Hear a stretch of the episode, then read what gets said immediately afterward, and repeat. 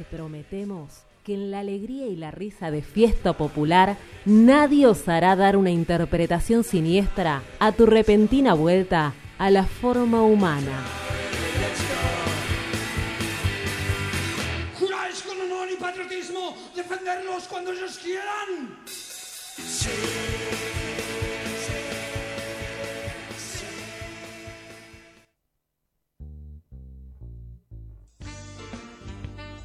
Un conocido dirigente peronista, ex montonero, se encuentra con Jorge Luis Borges en la esquina de Santa Fe y Callao, zona de Buenos Aires, de profuso tránsito y avenidas anchas.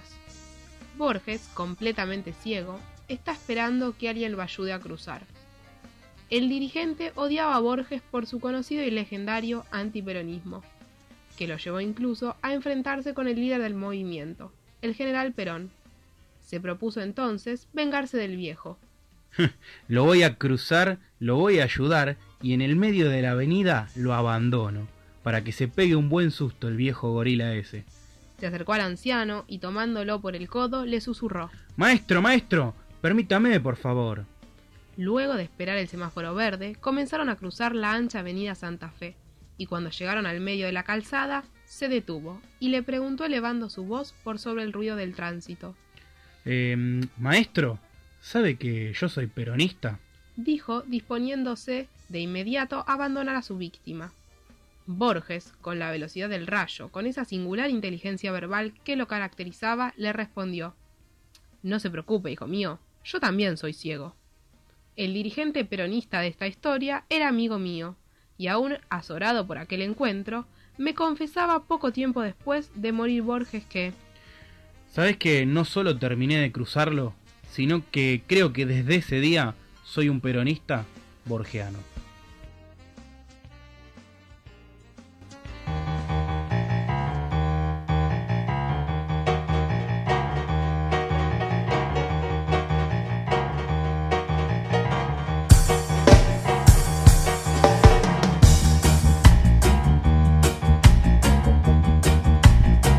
Bueno, eso es un oxímoron básicamente. No se puede ser peronista y borgiano. Eso es imposible. Y tampoco Borges existe. Borges para el peronismo y para nosotros es nada más ni nada menos que el inspector de aves de corral. Nada más que eso. Pero igualmente, sí. ¿Qué, qué estás diciendo? Perdóname, te estoy arruinando la columna. No, eh, necesito eso, dame. Yo creo que Borges es una institución de la literatura mundial. El otro día vi una película inglesa ¿Sí? basada en un cuento de Borges. ¿Cuál? ¿A dónde llegó eh, la literatura argentina? Cipallismo provinciano ¿A del señor a todas luces, diciendo si Borges llegó a Inglaterra, entonces está bien. Es no, el cipallismo no es, es gorilista. llegó lejos. Digo, ¿Qué llegar lejos? Mirá, me voy a poner muy antiperonista con este comentario. Perón llegó a Puerta de Hierro y Centroamérica. ¿Verdad? Sí, sí, sí, sí. ¿Sí? Poquita gente acumuló en ese viaje. Este chabón llegó al cine con un montón de espectadores en el mundo.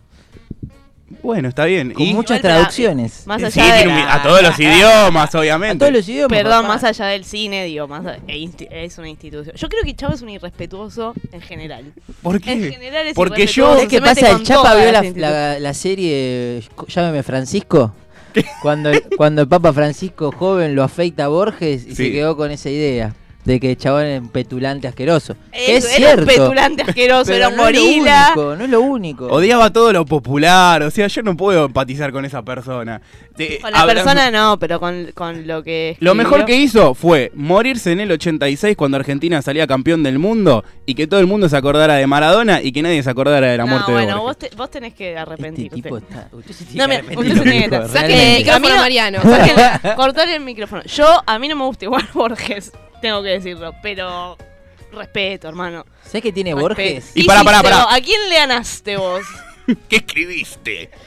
Y otra cosa, que acá nadie lo dice. Sábato escribió el hizo la compilación del Nunca Más y toda la bola, pero también hay fotos, revisionismo histórico, en las cuales estaba reunido con el señor Videla. Así que me gusta el túnel, he leído el túnel, Y Y bueno. Me estás cargando. pero Este programa está. El otro día discutimos el trabajo, ahora estamos discutiendo a Borges. Yo le pido perdón. a, Esto a no me representa Borges, mí, a Sábato y a. Borges. Yo creo que Borges Miren, es una a ver, institución. Está ¿no? desubicado, está desubicado. Totalmente, totalmente, Fernando. No le hagas caso a Chapa. No, no, no oigan los cantos de sirena, por favor, oyentes. Porque es una vergüenza, una vergüenza. Así como te digo una cosa, te digo la otra, porque soy bastante ciclotímico. Hoy voy a darle un espacio en estas cintas del sótano para que hablemos del señor José Luis Borges. Y digo José porque mucha gente lo conoce como José, aunque se llame Jorge. Em, vamos a después Gente contar por- importante, Gente importante, además, que seguramente ha leído mucho para estar en esos cargos. Eh, lo que voy a comentar hoy, les traje una joyita del año 99, que es un homenaje que se hizo a los 100 años del, nata- del natalicio del señor Jorge Luis Borges, ¿sí? Pero antes de que desarrollemos esta historia del año 99, digamos ese revisionismo histórico de nuestra queridísima ciudad de Buenos Aires, quiero preguntar, más allá, saliendo del- de la broma, saliendo del chiste, ¿qué prefieren en esa polarización total de la Argentina que siempre está? ¿Borges o Cortázar? Y tiro una tercera si quieren en esa canto de la moneda, podemos poner a un Roberto Art, ¿sí? ¿Qué es lo que prefieren de esos dos o de esos tres? No, no sé cómo se sigue. Eh, yo creo que, es muy arbitraria. primero la- Futbolización de, Sí. de absolutamente Es todo. muy arbitrario este, este- esta tarea que nos estás encomendando. Creo que es discutir peras con manzanas. Me parece que son autores que apuntan totalmente a cosas distintas en su obra. Eh, yo creo que los dos forman parte del círculo in- intelectualoide de Buenos Aires. Progre.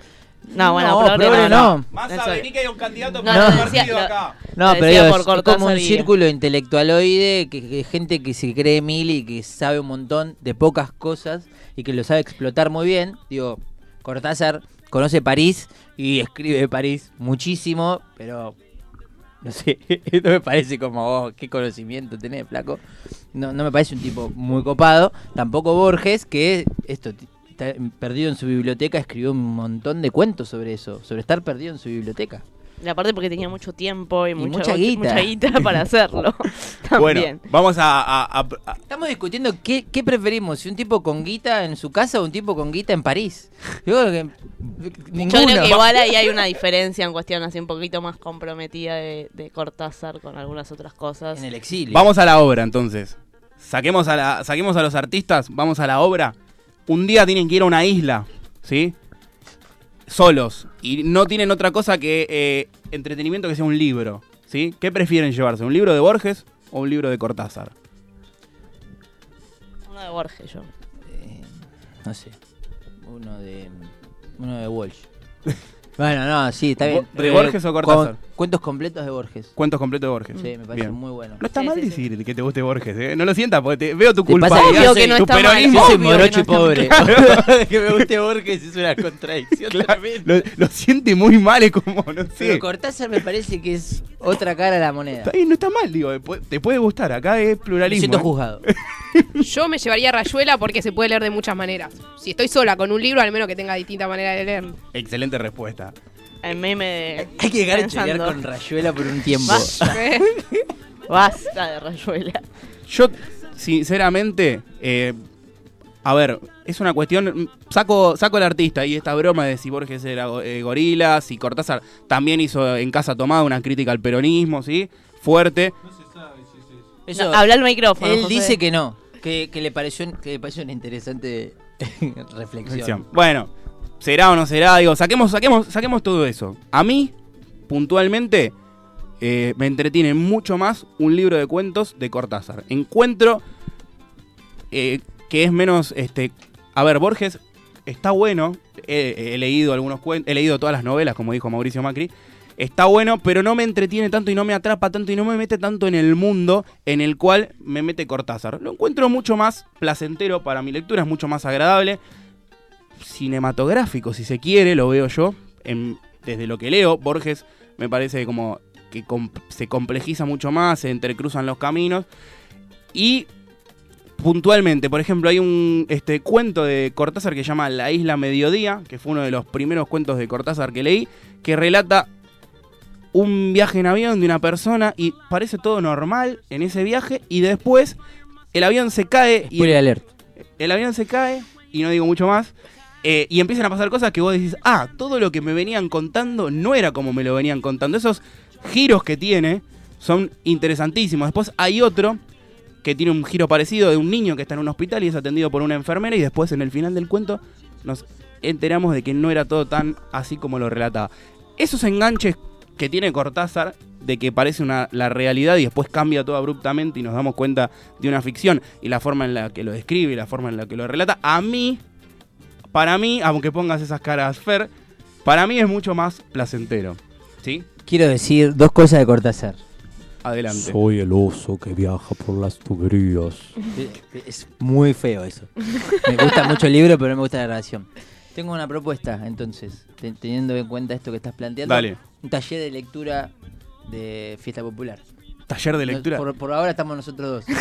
Después vamos sumando gente. Señor- Lo vendemos.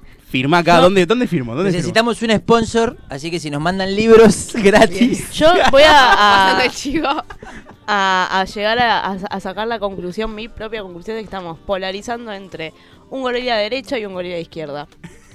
Nada más. Lo dijo. Acá en fiesta popular. Excelente. Es real, pero bueno, que yo lo, lo- lo que iba era un poco también a ir a la obra puntualmente. Ya. Mi entretenimiento va más, Más, más por. No, yo por lo que a. Bien. Podrías. Es muy difícil igual Borges, tampoco es que yo ah, re- reentiendo. En el colegio he leído mucho más a Borges que a Cortázar. A diferencia de Male que me decía que en su colegio leí, leyó muchísimo más a Cortázar que a... Porque, Hashtag Pele. ¿no? hashtag- Claro. Bueno, eh, bueno. A ver, y hay mucha gente que cae en ese esnovismo de decir, no, a mí me, me gusta mucho Borges, y quizás a la hora de leerlo no entendió un carajo. No estoy hablando, no es el caso de Fer. No, no, no, no. No ¿Qué tiene nada que ver. si no entendí nada? Pero como queda bien decir leí a Borges, No, no, basta, chapa, basta, basta. basta. Igual, pero no lo digo por ustedes. Tampoco lo queda digo. mal decir leía Cortázar. Pero en ese- No estás hablando pero de alguien súper popular.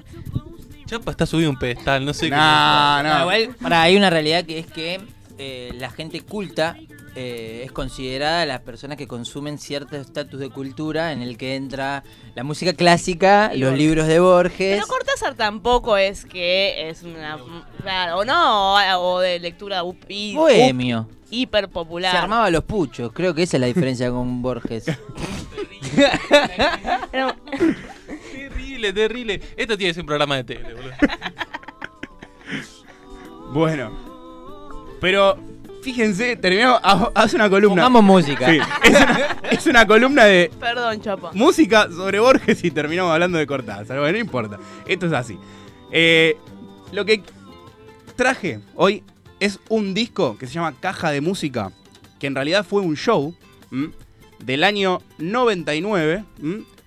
que después se transformó en CD y en ese show que dio eh, que, que furcio, que dio este Pedro Aznar, ex integrante de Cerú Girán, participaron un montón de artistas. Antes, un poquito, quiero leer, quiero contarles y mostrarles el audio de Macri y de Felipe VI hablando de José Luis Borges. Por esto de que en ciertos sectores pareciera que queda bien decir que uno leyó a Borges. Vamos con ese audio, ¿lo tenemos? Bien.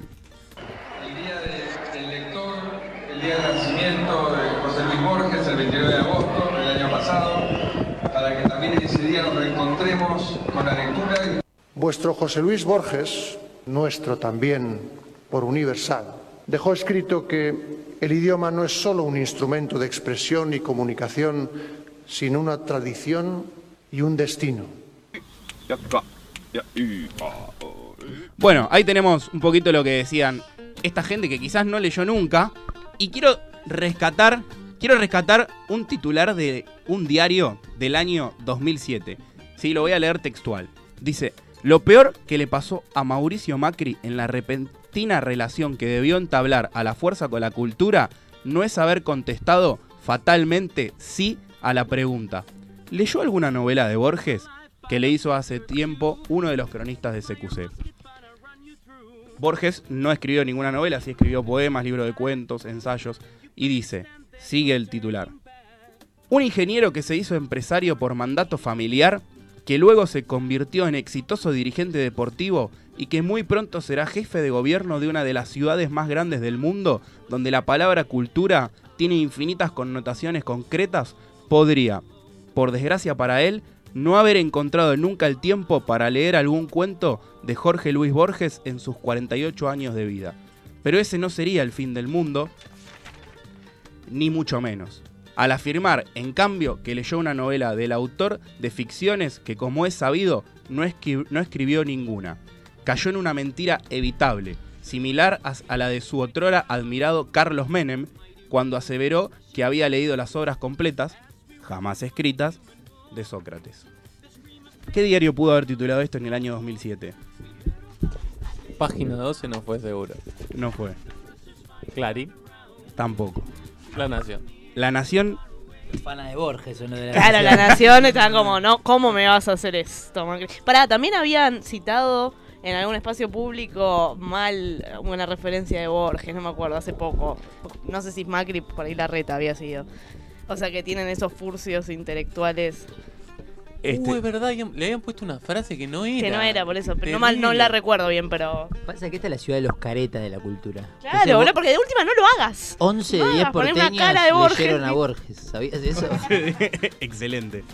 Y también todos lo fueron a ver a Sumo cuando tocaba en cemento. Llenaba cemento y entraban como 20.000 personas. Todos fueron a Dios y Luis Girán. Adiós Cerú también fueron todos. Bueno, ¿por qué traigo un poquito estas referencias a los jefes de gobierno y su relación con la cultura y la literatura? Por lo siguiente, como bien dijimos, la ciudad lanzó este homenaje a los 100 años del nacimiento de Borges y hubo diferentes conciertos, recitales y demás. Eh, en este que vamos a mencionar puntualmente, que se dio en el 99, lo llevó a cabo Pedro Aznar, ¿sí? Eh, fue el 24 de agosto de ese año en el Teatro Colón, ¿sí? Pedro Aznar musicalizó varios poemas y para dicha empresa tuvo invitados de la talla de Mercedes Sosa, Víctor Heredia, Lito Vitale, Jairo, Rubén Juárez y el grupo Animal, ¿sí? Que hicieron, musicalizaron un poema de una forma muy eléctrica, muy hardcore. Este, pero poco tiempo después del show hubo intensas y variadas declaraciones, ¿sí? El público del Colón, que leía La Nación, se despachó con las siguientes y afiladas críticas. Cito textual. Una señora eh, abordada a la salida del recital dijo, parece que no conocen este teatro. Aquí no es bueno conectar micrófonos. Además, los poemas no se escucharon y no se entendió nada.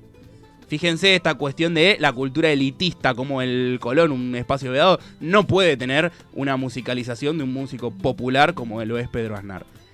¿Quién era el jefe de gobierno en ese año, en el año 99? ¿Recuerdan ustedes, los más jóvenes? Yo tenía dos años, así que me parece que no me. es- Bien. No es una pregunta para mí. P- Disculpe, no, no sabía que era tan chico. Y Pero, Martina no había nacido. De la Rúa, ¿no? De la Rúa, muy bien. Digo, Excelente. Soy un capo. Muy bien, Dios felicitado. José, sigue así con tus logros. Este, así es, era el señor Fernando de la Rúa. Ahí que vuelve Eva al estudio. ¿Te acordás de De la Rúa cuando era jefe de gobierno ese spot publicitario que decía estoy a 100 pasos de la Rosada? Sí. ¿Cómo se viajaba en subte en esa época? Eh, y en esa época prometían, aunque no lo creas, 10 kilómetros de subte por año. Mentira. Sí, te lo juro. Se prometió siempre y nunca llegaron. Pero bueno, en ese spot publicitario decía estoy a 100 pasos de la Rosada, era jefe de gobierno. ¿Qué, ¿Qué fue lo que dijo Fernando de la Rúa cuando era jefe de gobierno en ese momento y se lo abordó a la salida del Teatro Colón? Bueno, tuvo estas contundentes y reflexivas palabras sobre ese concierto. Dijo, bueno, creo que a Borges le hubieran gustado más unas cosas que otras. Lo aplaudo de pie. ¿eh? ese tipo, ese tipo, que era jefe de gobierno de la ciudad de Buenos Aires, cuando se le pregunta sobre un recital en el Colón, que su gestión había organizado para festejar los 100 años de Borges, y le piden una reflexión, dice eso. Creo que es tan complejo que no lo comprendí Sí, sí. todavía. Es filosófico. Sí, sí. Es filosófico. Lo repito porque es increíble. Bueno, creo que a Borges le hubieran gustado más unas cosas que otras. Esto es la nada misma, absoluta, Leyó casi mucho borgiano. Platón, porque- mucho Platón, mucho Platón ahí, yo lo- me estoy dando cuenta, mucho Platón. Un poco de Sócrates, como tiene Menem también. Pero yo lo meto también con un poquito de, ¿cómo se llama? Lo- Descartes. Eso, ahí Descartes. está, es verdad, es verdad, un poquito. Fundamental esa parte cartiana en... No, pu- mucha falopa, mucha falopa en un solo mundo. polémico. Esto es lo que dijo, no mucho más, este, frente a ese concierto. Eh, bueno, vamos un poquito a lo que nos compete, sí. Eh, como bien decía, este disco fue editado en el 2000, el recital pertenece al año 99 y el tema que vamos a escuchar en voz de Pedro Aznar y Mercedes Sosa se llama Caja Musical, ca- perdón, Caja de Música, que es un poema de Borges, porque todas las canciones tocadas eran poemas de Borges musicalizados, y fue publicado por primera vez en el año 77 en el libro Historias de la Noche. Así que adelante el genio de Pedro Aznar, adelante la genia de Mercedes Sosa. En ese 24 de agosto del año 99 en el Colón, esto era lo que hacían. Música del Japón, avaramente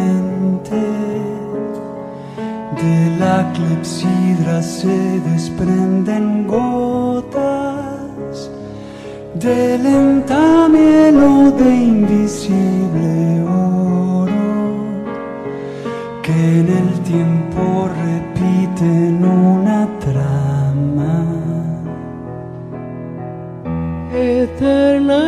frágil, misteriosa y clara. Temo que cada una sea la última. Son un ayer que vuelve.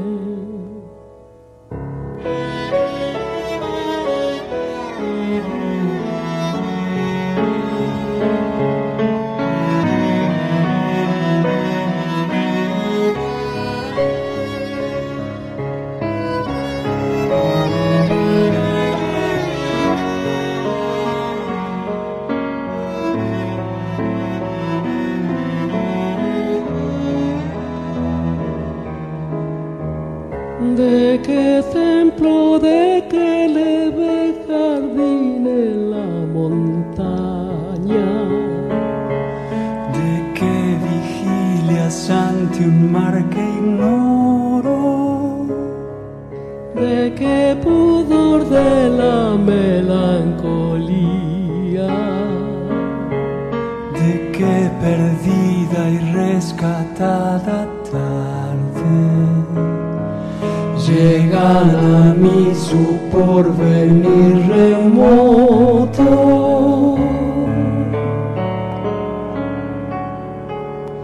No lo sabré, no importa en esa música. Yo soy, yo quiero ser, yo me desangro.